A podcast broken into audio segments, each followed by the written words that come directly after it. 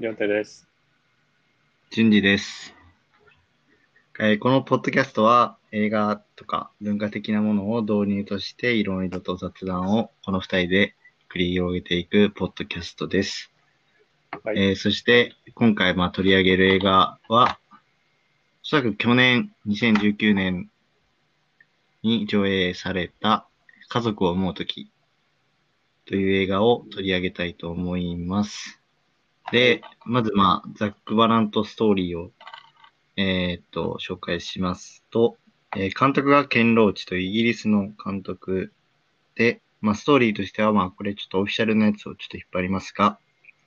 えーイギリス・ニューカッスル、ターナー家の父、リッキーは、マイホーム購入の夢を叶えるため、フランチャイズの宅配ドライバーとして独立を決意。母のアビーはパートタイムの介護福祉士として、時間外まで一日中働いている。16歳の息子セブと12歳の娘のライザ・ジェーンとのコミュニケーションも、スワン電話のメッセージで一方的に語りかけるばかり。家族を幸せにするはずの仕事が家族との時間を奪っていき、子供たちは寂しい思いを募らせていく。そんな中、リッキーがある事件に巻き込まれ巻き込まれてしまうと。うんてんてんてんっていう一応ストーリーで展うんされています。で、まあ、ちょっとネタバレを含んで話していきます。うん。で、とりあえずまず、えー、両手に感想をいただきますが、どうですか、うん。いや、その前から、順次は堅牢地作品について割とご了承してたやん。言い方が。あのまあね、ご利用者してたね、なんか年間ベストとかいろいろと、そう別の作品とかも言ってたけど。で、去年、順次と一緒に年末、スイート16か、うん。を見て、それが初めて堅牢地作品で、そうだね。うんまあでもその時なんかその DVD の不具合で、割と途切れ途切れでしか見れんくて、うんうんで、最終、まあ最後まで一応見たんやけどっていう話で、まあうん。割と作風はそんな感じなんかと思ってたから、まあ割と、まあ映画館で俺も見てんけど、そこまで、まあ、心構えはできてたっていうか、割とだから、お話としてはめっちゃ、あの、つ 辛いなとうん。思ったっていうのが、。そうねざ。っくりした感想うん。で、なんかその、そのスイート16の時も思ったのは、その、映画全体がまず小さな話やけど、うんうん。扱ってること自体は割と大きいところまでその拡大できるような話かなと思ってて、まあ普遍的って言ったらそんな感じやねんけど、うん。っていうのと、まあそういうこともあってかわからんけど、その割とセリフなしでも全然、その絵だけ見てたらわかるっていうのがざっくりとした最初の感想っていうか、まあ内容に対しての感想じゃないけど、うんうんうん。映画の作りに関する感想で、確かに。そう、っていうのがあった。うん。で、映画そのものに関しては、まあそもそもその、かなりそのさ、スポット当ててるわけやん。あの、今回で言うと、宅配員うん。っていうかドライバーか、にそうね押してるっていうし、その、まあ、主人公の、あの、お父さんが主人公で、でまあそれから見えるその社会問題っていう点に関する映画とかはあんまり見てなかったから、そうやね、確かに。まあ、ううんん、割とそこにかなりスポット当ててたっていうのは割と、うん、新しかったなっていううん。の、まあ、まあ、素人の感想で。いやいやいやうん。まあなんか結構ね、その、ケンロチ監督の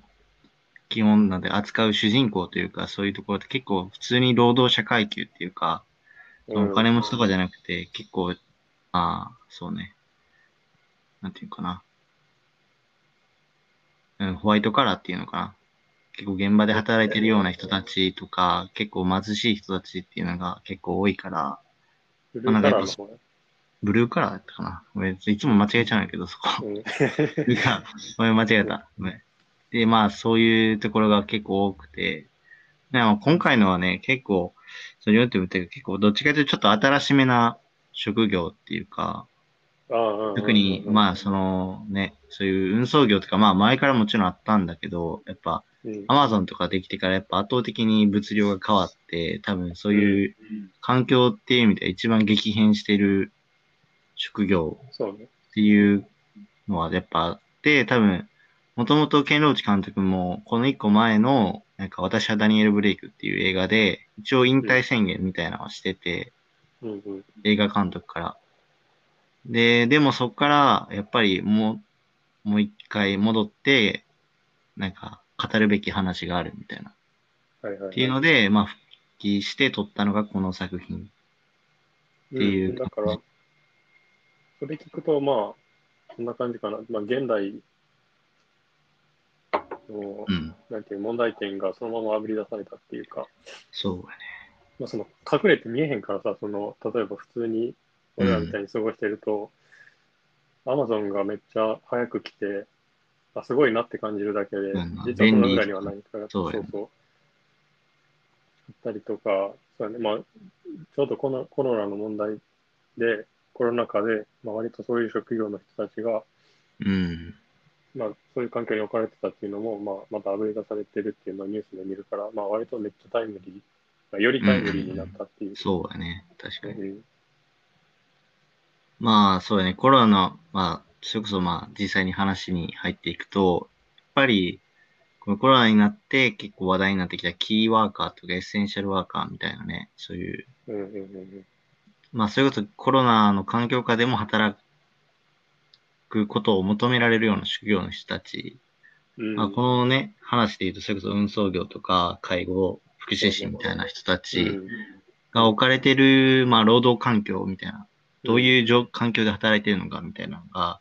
結構、まあ、シビアに描かれてるっていうのが、まあ、この映画で、まあ、ここについて、まあ、そこまで、まあ、とりあえず映画を見てもらってもいいかなとは思うけど、まあ、結構日本とかで考えると、なんか俺にとってはちょっと、なんかすごい身近になったっていうか、はいはい、まあなんか、まあコンビニもそのうちの一つにやっぱ入るわけで、コンビニってもはやなんか生活インフラのやっぱ一つになってるやん。俺らにとって。24時間や、うん、そう。24時間やってて、基本生活に必要なものが全て備えられていて、みたいな。で、多分なかったら多分いけていけないみたいな感じになってると思うんやけど、うんうん、まあなんか、地元の大阪の結構近くのコンビニで、そういう労働環境がやばすぎて、結構訴訟問題になったみたいな、が結構年末ぐらいからかな、あったんよね、確か。はいはいはい、はい。まあそれのあれで結構出たのが、そのオーナーシップ制度みたいな、フランチャイズ経営みたいな、うん、まあ、この映画の中ではフランチャイズ経営みたいな言われてて、まあなんか結構、まあ、同じような意味で使われてるのかなと思うんだけど、まあなんか完全に、なんていうのかな、自己責任でいろいろ営業してくださいみたいな。ある程度のノウハウを渡すので、あとはほぼ自己責任で、みたいな感じの形が、このオーナーシップ制度とかフランチャイズ経営みたいなんで、まあその代わり結構いろいろ厳しくノルマが設定されてたって、まあなんか、うんうん、なんていうのかな、営業時間の短縮は許しませんみたいなとか、まあ結構いろいろ厳しい制約がある一方で、でもなんかある程度自己責任でやってくださいみたいな感じのやつで、まあそれでまあ、俺の家の近くのコンビニとかだと、まあ、その従業員が少なすぎて、過労みたいな、店長とかが過労みたいな感じになって、それがまあある種問題になったみたいな。のがあって、まあこの問題に関しては結構映画の中では書かれてたのは、まあ一番印象的だったのは、やっぱりこう、そのお父さんが娘と一緒にこう車で配達やっていくみたいなシーンがあって、うんうん、結構楽しそうに、うんうん、あ娘もこうやってちょっと、なんていうの、チップもらったりとかして、結構こう賑やかにやってたんだけど、で、まあ次の日とかに職場に行ったら、なんかこういうクレーム、なんか、誰かと一人じゃなくて誰かと一緒にやってるみたいな、なんかクレームがなぜか来て、うん、で、それを来てるからちょっとそういうのやめて、みたいな感じで、一切ダメになるみたいな。なんかある程度の責任とかを押し付けてる割には、そういうところは、なぜかすごい厳しく縛られるみたいな。うん、みたいな、まあ、そういうこう、なんていうのかな。都合のいいところだけ押し付けて。責任を押し付けてるみたいな、いうふうな、まあ、ちょっと描かれ方にもちょっとなってるんだけど、まあ、そういう部分はな、まあなんかあるのかなとは思って、とか、あとは、まああとは、まあ日本でもそうだけど、そのね、介護士とか、そういう人をケアする人たち、うん。あ結構お母さんがその状況でもう結構朝7時半から夜の9時まで働いてるみたいな。うんうん。で、まあ、日本ではそこまで驚かない人もいる。まあ、それでもちょっとやばいと思うんやけど、まあ結構ヨーロッパとかだともっとそういう労働のやつってすごい厳しかったりしてて、うんうん8時間労働どこ行ったのみたいな感じですごい、こう、そのお母さん役の人がすごい、その突っ込まれるみたいな話もうんうん。結構あって、まあそういう結構過労っていうか、あとはまあ純粋に人手が足りてない、圧倒的に足りてないし、お金も全然回ってないみたいな。うん。ところが、まあめちゃめちゃ描かれて、まあそれは結構ね、なんか、ただ単に悲しいみたいな。結構、うんうんうん。結構リアルなね、すごい、同情の余地を挟まないっていうか、ごまかさないみたいな。うんうん淡々と描いているっていうのは結構、うん、そうやな。厳しいって感じだよね。うん。なんか、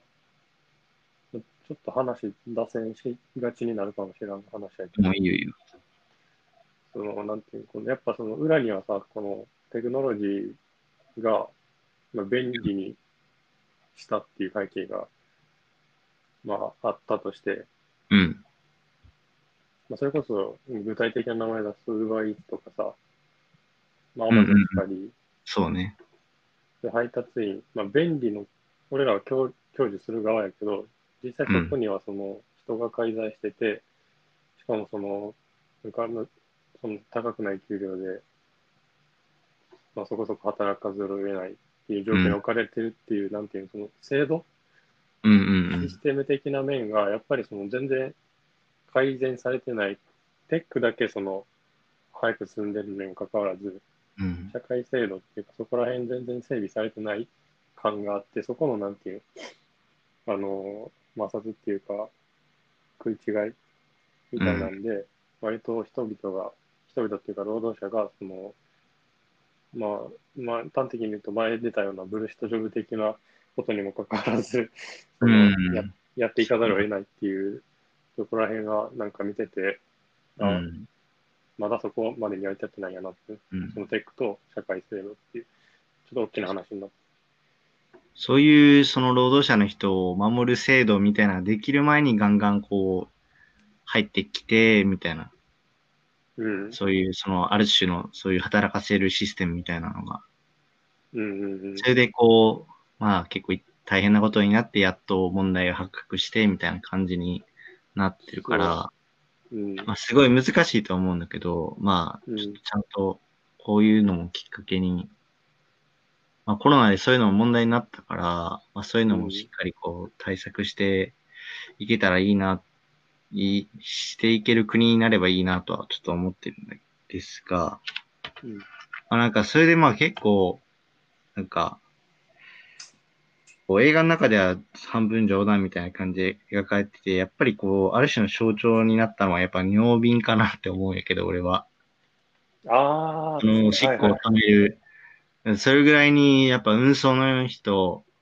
はう、んまあめちゃめちゃ忙しくて、トイレとかご飯を食べる時間すらないみたいな。朝からお終わるまでずっと働いて、もうもうもう車の中でそういう瓶みたいに溜めてやるみたいな感じで言われてて、まあそれも正直考えてもどう考えてもおかしい状況で、なんかそういうのがやっぱイギリスの映画の中にも出てくるのかっていうのはちょっと、ちょっとショックだったなっていう気は結構あって。うんまあなんか、まあ、あ徹底的にそういうところ、そういう、あとはまあその労働環境みたいなのが、そのストーリーでも言ったけど、家庭にどういう影響を与えていったかっていうのは、まあ結構、すごいリアルで、ちょっとまあぜひ見てほしいっていう感じになり、なるね、俺の中では。結構好きかな、やっぱり。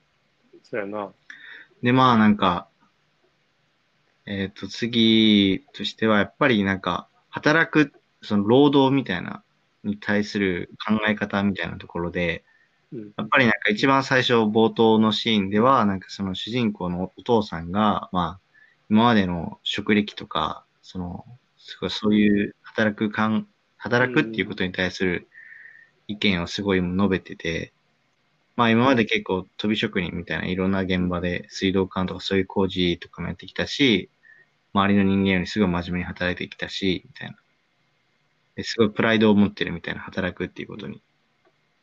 まあ、それにプラス、なんか生活保護を受けてますか？みたいなの聞かれて、いや、そんなん受けるんやったら死んだ方がマシだ、みたいな、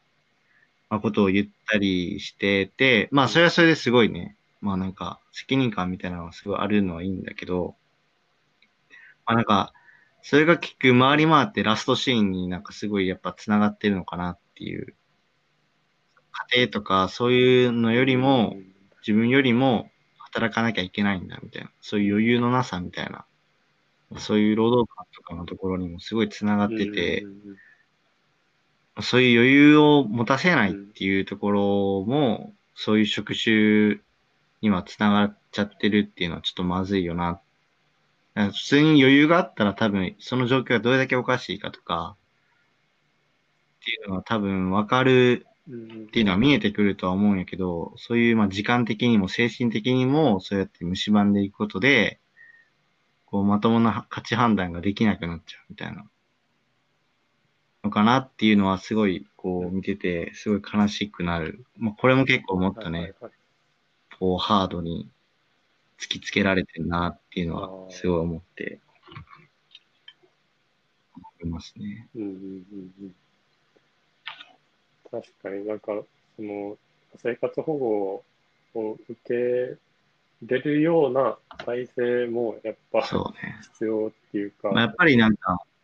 うん、なんかそこにプライド介入うん。介入してしまうっていうのもわかる、わかるのはわかるけど、だからそれもなんか、うん。その空気感っていうか、受けてることが悪いみたいなことになってしまうまあ、結構そういうのって結構バッシングみたいなのすごく多くて、まあ、まあ、不正受給みたいな、うん。まあ結構あるっちゃあるんだけど、まあそれでも全体、その実際の件数のうち数パーセントもいかないぐらいしかないし、そういう重箱の隅をつつきまくって、すごいこうイメージを悪化させたりして、本来なんか受けれるはずの人がそういうのにたどり着けなくてなくなるみたいなのも結構日本で一回あったりしたから、実際やっぱそういう現実はあると、やっぱりそういうのはちゃんと生活保護っていうのはちゃんと機能してくれることにやっぱ意味があるから、そう、そういうところもちょっとどうにかしないとな、みたいな。っていうのはすごいこの映画を見て改めて考えさせられたな、みたいなところがあって。で、まあちょっとね、いろいろ、その、映画的な側面だけど内容の話ばっかりしてきたので、次前、ちょっと映画的なところで話すと、まあそのはい。ちょっと前に、その、11月とかかな、今年の10月、11月ぐらいに、その、ケンローチ監督と、その、日本の是枝監督、その、万引き家族とか、撮ってる是枝監督が、まあ、インタビューするっていう、まあ NHK とかの番組かな。で、あって、まあそれすごい見てて好きだったんだよね。うん。まあなんか、二人とも結構似てる感じの映画の撮り方してるっていうか、結構今までスポットライトが当たってこなかった、その、まあ、社会的弱者っていう言い方はちょっとどこまで正しいかわかんないけど、とりあえずスポットライトが当たってこなかったような人に、あえて光を当てて、話を作るみたいな、結構大きかったりして、ただう、んその、ケンローチ監督の作品でやっぱ圧倒的に違うのは、有名俳優を全く使わないっていうか、なんていうのか。そうあ、有名俳優がほとんどいなくて、その一方でやっぱ映画がやっぱりそういう労働者階級を扱ってる人が多いから、で、リアルにそっちの階級出身の人、みたいな。ほぼ映画とか未経験だけど、うんしっかりそういうところを選んで来てるっていうところに、やっぱすごいリアリティがやっぱそこでちゃんとついてくる映画として。まあ、それはなんか多分、映イギリスの映画やから、多分外国人の俺らが見たら、見てもわかんないような、まあ、一つ一つの細かな仕草とか、その、ご飯食べる時のその作法みたいなところとか、話し方とか、多分そういうところでも、まあ圧倒的にリアリティが出てくるように作られてるっていうのがすごい面白くて。で、まあこれも、うんまあそのインタビューの中でちょっと言ってたことやねんけど、まあこういう、まあ逆にこういう社会的弱者を描いた映画っていうやつって、まあある意味その、賞とし、そういう、なんていうアカデミー賞みたいな、とか、そういうところに受けやすいみたいなうん。まあなんか誤解を恐れずに言うと、うんまあお金持ちとかが好きそうな話みたいな。みたいな、そういう部分があるみたいな。そういうのを逆に商業的に利用するみたいな。されてるみたいな。っていう、まあ、のをすごい思っているらしくてうん、剣道内監督は。で、そういうのをまあ乗り越えるためにうん、やっぱりこう、ももっとリアリティとこういうか、実際にそういう普通の人とか、そういう社会的弱者の力とか声がしっかり届くように、そういう、そういうのに近い役っていうか、そういうふうな役者を使って、もっと届くように、その声がしっかりと、なんていうの、リアリティを持ってより届きやすいようにやってるみたいな。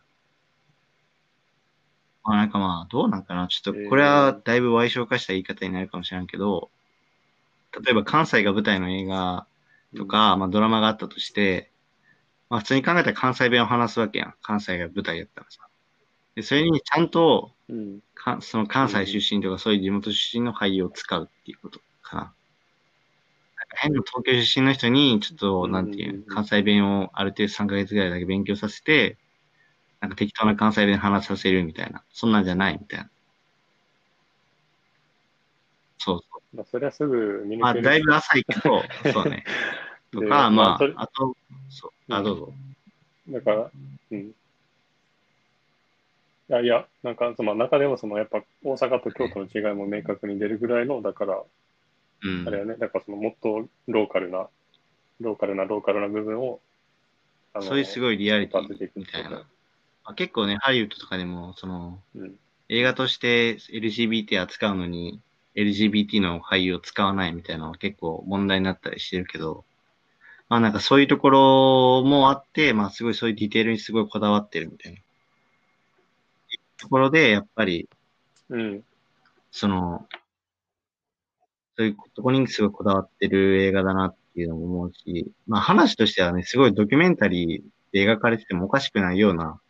テーマでもあるけど、まあそれをまあ映画的なそのね、フィクションみたいな枠で描くっていう、まあフィクションって言っても結構すごい取材をして、だいぶリアルに基づいた話で作ってるっていう風な、まあ見たことあるんだけど、まあそのドキュメンタリーとのやっぱ違いとしては、やっぱりそういう俳優とかそういうところでやっぱりもうちょっとエモーショナルな部分みたいなところで、しっかり共感とかエンパシーを持ってもらって、その人の考え方とかを、まあ、そういう人に、まあ、りある程度理解してもらえるようにするっていうところもある程度しっかり目指してるのかなと思うし、まあ、俺に関してはすごい、すごりに関してすごいこう、成功してるなってめっちゃ俺は、今までの映画も見ててすごい思ってるところかな、この映画のいいところは。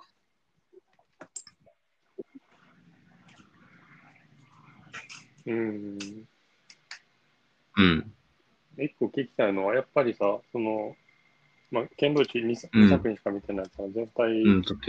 の作風みたいなの分からんけど、まあ、結構いっぱい撮ってるやん、剣道地監督は。うん、そうやね。まあ、基本的なそのスタイルっていうのは、まあ、一貫してんだろうな、そうの、ん。夢俳優使わない。そうね。でも一応もともと確かドキュメンタリーの出身だったような気もするけどね。どうだったかな。もともとはなんか、うんイギリスの NHK みたいなところの BBC っていうところで、なんか、ドキュメンタリーとか出た、やったと思うんやけど、ら一応そういう、もともとそういうところはあって、で、まあ結構まあ、まあ左寄りって言ったらあれやけど、そういう風な色の映画でもあるから、まあ、結構メディアとかにもなんでこいつはそのイギリスのことを批判する映画ばっか作るんだみたいな、まあすごい叩くなっていうのをまあ結構批判されたみたいなこと言われたね。あそういうところも結構、そう、是枝監督とも似てるところかな。うん是枝監督ももともとテレビ畑出身で、みたいな人やから。結構そうね。それで結構このインタビューは、そう、是枝監督と剣道地のうん。インタビューっていうのは結構好きだったかな。うん。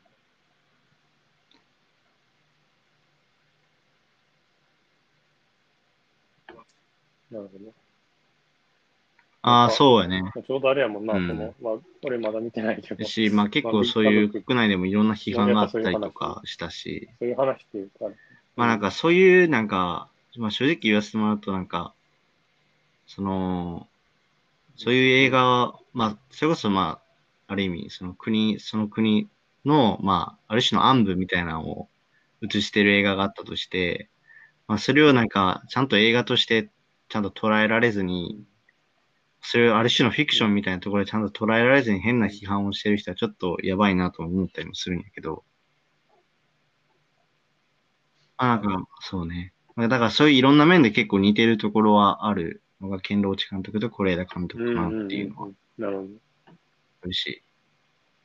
お互いカンヌのパルムドールも取ってるし、連続かなうんうんうんうん。まあ、うんな。んかすごい、なんか皮肉っぽいな、そう聞くと、なんか、仮にさ、完全にドキュメンタリーとして撮ってさ、ほ放映した場合、うん。どれぐらい減るんかな、その批判とかに対して。まあ、まあ、ある程度おるとしてもさ、ドキュメンタリーとして撮ってるから、現実として認識でるできる部分っていうか、問題意識として認識できる部分がうん。ある人っていうのも結構いそうな感じがして、ただこれ今回全部さ、フィクションとして、フィクションというか、まあ映画、一つの映画作品として撮ってるそうだけ。いや、だから、ままあ、だからまあ、ちょっとね、その辺もちょっと、あ、そこの違いっまあなんか、ていうか、うん、どれだけ、こんなん言ったらあれやけど、教養があるかっていうか、そういうのに対する、そのベーシックな理解がどれだけあるかみたいなところも、まあ、問われるみたいなところはあると思うけど、まあ、別に、う。うんん。うんうんうんうん。確かにな、だ、うん。だから、今回の家族を思うときを見まあて、そうだね。多分それもある全く関係ない話って思ってしまうかどうかでも結構関わってくるんやろうな、なんかその、ねそう、なんやねんこの映画みたいな感じで終わった途端に、なんかもったいないなと思うけど。ちょっとまだ、まあ、まあ、周りがあんまり見渡してないっていうか、まあ、これをきっかけに、そうそうそう、うん。まあ、そう、だから、だから抽象的な話、まあ、具体的な話をしてんねんけど、映画の中では。ああ、そうなんや。それをどこに置き換えるかで、まあ、全然自分の身の回りのことかどうかでも全然判断できる そうそうそうそうそうそう。なんかそれが、まあそういうね、強いメッセージ性もありながら、やっぱ入り口としてやっぱ、すごい作用できる映画とも思うから、そういうふうにまあかん、まあ捉えていきたいな、えっていうふうにはすごい思うんやけど、映画とかってやっぱり。ねえ、そうね。あとはそうね、やっぱり、まあ、ケンロチさんの監督といえば、ちょっとサッカーネタっていうのがすごい多くて、まあなんか、正直、俺も過去2作ぐらいは映画館で見たんやけど、この小ネタは、なんか俺は基本一人で映画館で爆笑してんねんけど、なんか周りの人はやっぱポカーンで、全然笑ってなくて、なんかすごい、なんか、まあ、なんかちょっと得してるな、みたいな感じはちょっとするんやけど、俺は。勝手に一人で見てる。で、やっぱりイギリスって、やっぱりそのサッカーっていうのが、まあ、日本の野球以上にすごいもう、すごい範囲でやっぱ、共通理解みたいなところでやっぱりあって、サッカーっていう文化が。で、なんだろうな。今回の映画の中で出た感じやったら、その主人公のお父さんのリッキーっていうのが、まあ、あるその地元のサッカーチームのユニフォーム着てて、で、まあ住んでるところは別の結構その地元から離れたところに住んでるから、で、その、受け、荷物を受け取った人が、なんでお前そのチームのユニフォーム着てんの？っつったら、いや、そこ出身なんで、みたいになって、で、お互いのマウントの取り合いみたいなのが始まったりとか、なんかそういう結構、そう、すごい面白くて、なんかそういう、うんやっぱサッカーだけでそういう小話というか、ちょっとしたこう、いじり合いみたいなじゃないけど、そういうのができるっていうのが、まあやっぱサッカーが、の、まあイギリスにおけるまあ存在感の大きさみたいなところでやっぱりあって、でまあ、なんか、今週からそのサッカーが再開したんよ。イギリスも。のあれで中断してて。でまあちょっと俺はちょっと、なんか応援してるチームが今週2試合やってんけど、両方とも負けてて、試合。もうなんかもう、もうまともな精神状態じゃちょっとないんやけど、今。一回朝4時に、そう、朝4時に起きて見たのに、ボロ負けしたりとかしてるから、ちょっと本当にやめてほしいみたいな感じしやねんけどかもあれやろ、朝早くとかやろ。で、今週そう、再開したサッカーで結構話題になったのが、その試合前に、そのブラック・ライブズ・マター。まあもちろんコロナの犠牲者のその哀悼の意みたいなっていうのもあったんやけど、そのせ、あの、ユニフォームの背中にブラック・ライブズ・マターっていうのをこう入れたユニフォームで戦うみたいな試合をするみたいな。ああ、うん、何？そうそうそうそうそう。本当は、その、えーその、それってあれ？選手の名前を本当は書くところに、一つのチームの全員の選手の名前じゃなくて、ブラック・ライブズ・マターっていうのを入れて、試合をするっていう風なことになってて、で、まあ結構、その、イギリスっていうか、まあヨーロッパ全体、まあ日本もそうなんやけど、結構まあ人種差別みたいなのはすごい、まあ、ブラック・ライブズ・マターよりも結構前からずっと問題にはなってて、で、まあ、これ、まあ、日本とかそういうのに関して、そのサッカーと愛国っていう、聖義明さんっていう人が書いてる本があって、まあ、それにすごい、こう、簡潔にまとめられてはいるんやけど、まあ、例えば日本とかやったら、なんかまあ、結構、あれ何年やったかな ?5、6年前ぐらいやったと思うけど、なんか、 Japanese only っていう、そのスタジアムに Japanese only っていうフラッグが掲げられてたりとか、うんうんまあ日本人だけ入ってくださいとか、まあ、そのフラッグ掲げてるサポーターのなのチームの中には外国籍の選手とかがいたりとかすんねんけど、はいはい。まあ、そういう問題とか、まあ、あとはまあ、その在日コリアンで言うと、やっぱ、リー・タダナリ、わかる？うんうんうんよって。とかが、やっぱそういうのの、やっぱターゲットにされたりして、まあ、そういうのは結構すごい、まあ、問題になってあ、わかるよ。して。まあ、日本に関してはまあちょっとそこまで触れないけど、イギリスに関してはブラック・ライブズ・マターっていうのが、まあ、結構前が特に黒人選手に対するやっぱ差別とかラテン系とかかな、がやっぱ多くて、まあ、例えばやっぱりそういう差別用語をスタジアムから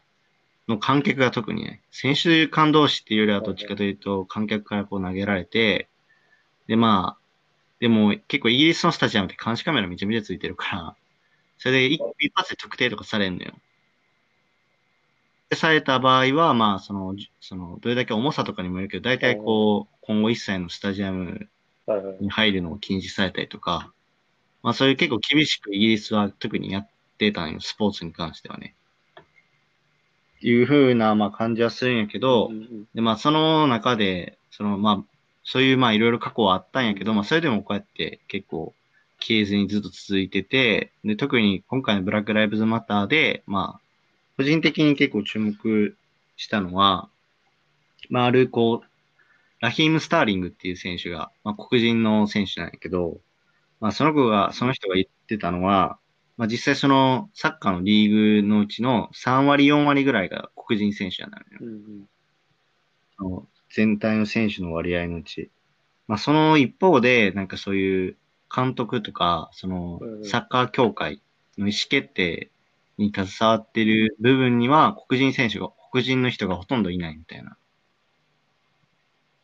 つまり、なんか自分たちの意見を反映してくれるようなシステムになってないみたいな。っていうふうに、まあ、こう、訴えてて、まあ、これは別にこの人種のマイノリティとかだけじゃなくて、まあ、その、うんフェミニズム、その女性の話とか、そういうのにもすごい、こう、反映される話ではあるんやけど、まあ、ある種のその、ロールモデルみたいな。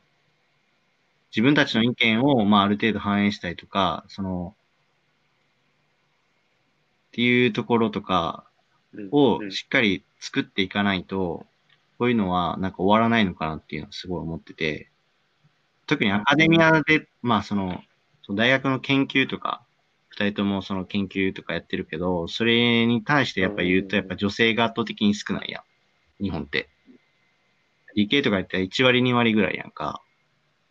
で、まあなんかそういう中で、こう女性専用のポストとかうん作ったりしてはいるけど、まあ結構、まあ、ちょこちょこたまに聞くのは、なんかそういうのは違うんじゃないかみたいなことを言う男性の先生とかが結構いたりするのよ。と思うんよ。まあ俺は一人聞いたことがあるんやけど、そういうことを言ってた人が。まあ、なんか、それはそれで違うんじゃないかなと思って、うん多分、正直、そう、それこそ学部生とかから院生とか、それこそ博士課程後期とかに行くってなった時に、例えば女性で、その先輩にそういう人がいなかったら、相談もできないし、あなんか本当にそういうのでも、その、キャリアが開けるんだっていう自信が持てないやん、多分。男はそんな思わんよ。それはもちろん上にほとんど男ばばっかりやんだって、教授陣って正直な。やろ、うん。だからそんな思わへんけど、いや女の人は多分そうは思わないと思うよね。相談するにしても。し。そういう意味でん。多分そういう、そういうのをやっぱ潰し、その穴を開けるためにも強制的にもそういうところをやっぱ作っていかないと、そういう流れは変えられないみたいな、っていうのはすごい思ってはて、まあそれがやっぱりまあ、そういうアカデミア、俺らみたいな研究みたいなところやったらやっぱ女性にやっぱなるし、まあ、サッカーで言うとやっぱ、ブラックライブズマター、黒人のそういう、を、まあ、代表する人たちとか、そういうのが圧倒的に不足してるみたいな。っていうのを、まあ、その、ある選手がすごい言ってて、まあ、それはすごい確かにそうだなっていうふうに思って、まあ、結構、サッカーとレイシズムってすごい歴史が長くて、いろんな国とか地域でそれぞれ形を変えて、うん。いろんなレイシズムが、差別とか人種差別がすごいあるんやけど、まあ今回はちょっとイギリスのね、ブラックライブズマターについてちょっと補足を入れてみましたが、なんかうん、な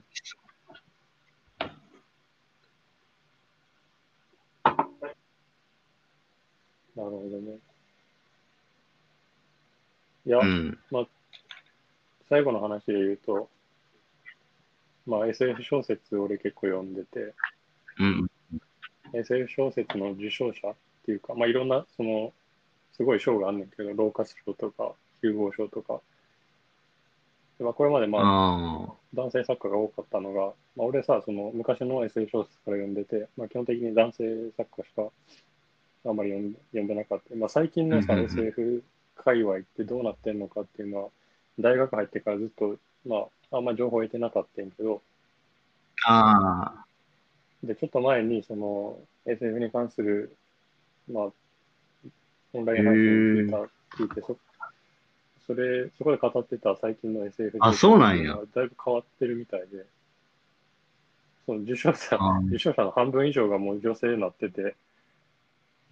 で、しかもその作品がめちゃくちゃ面白いっていう話題になってる、今アメリカのその SF、まあ、現代 SF 作家あ、そうなんや。の中ではそういう風になっているっていうのを、まあ、そこで知ってさ、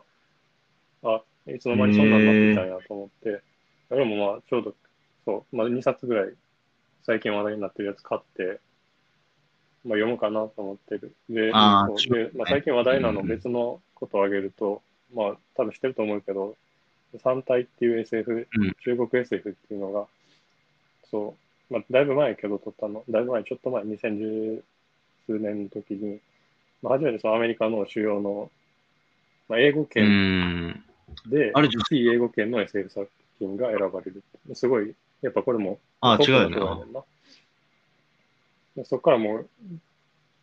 あ女性ではない、そのあそう。中国の、あの、そう、流通信っていう、あの、作家やねんけど、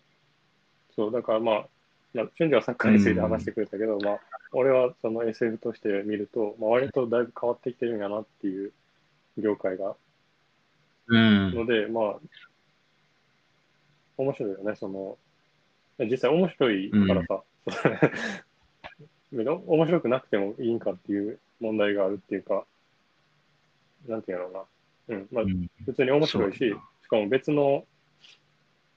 なんていうのやっぱそのパースペクティブっていうか視点が入ってくるから、それこそだって SF の女性って言ったら俺、ルグビンぐらいしか思い出さなかったもんだって。やけどっていう話やねんけど、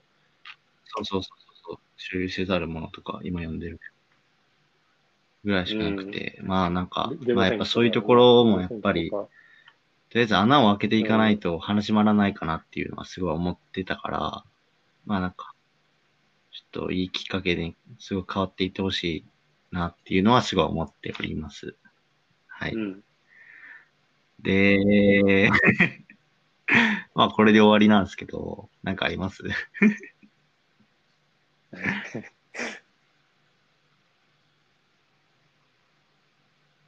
ああ、そうか。いや、えっとね、まあ、あ今回扱った家族を思うときについては、まあ、まあね。なんか、あれ個人的には、まあ家族を思うときもいいんやけど、その前作の私はダニエル・ウェイクの人見てほしいっていうのは、あるかな。俺、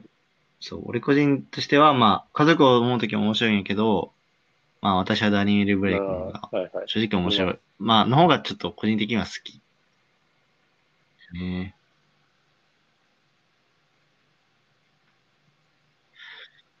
ああ、なんか一時ネットフリックスにあったよ。ちょっとどうやったかなそれは今、アマゾンライムかどっかで見れるはずやね。その、ダニエル・ブレイク。あと、ちなみにその家族を思うときの英題は、Sorry, we missed you っていうことで、まあなんか、郵便局に不在表に書かれてるっていうことが。で、まあ、うん主人公のね、職種とちょっとかけてる感じで。あ、はいでまあはいはい。それが結局最後ら辺にはなんか、ダブルミーニングになってくるみたいな。で、まあ結構うまいな、うまいタイトル付けになって、うんうん。えー、あ、あるよ。あるあるある。プライムとネットフリックスあるよ。一応今、アマゾンプライムでは、ダニエル・ブレイクがある。うん。で、まあとりあえずでもね、私はダニエル・ブレイクかまあら見てくレンれたら全タルすれば然、家族を持っても見れるし、すごい好きなので、ぜひぜひ見てください。それでは以上となります。うんお疲れ様でした。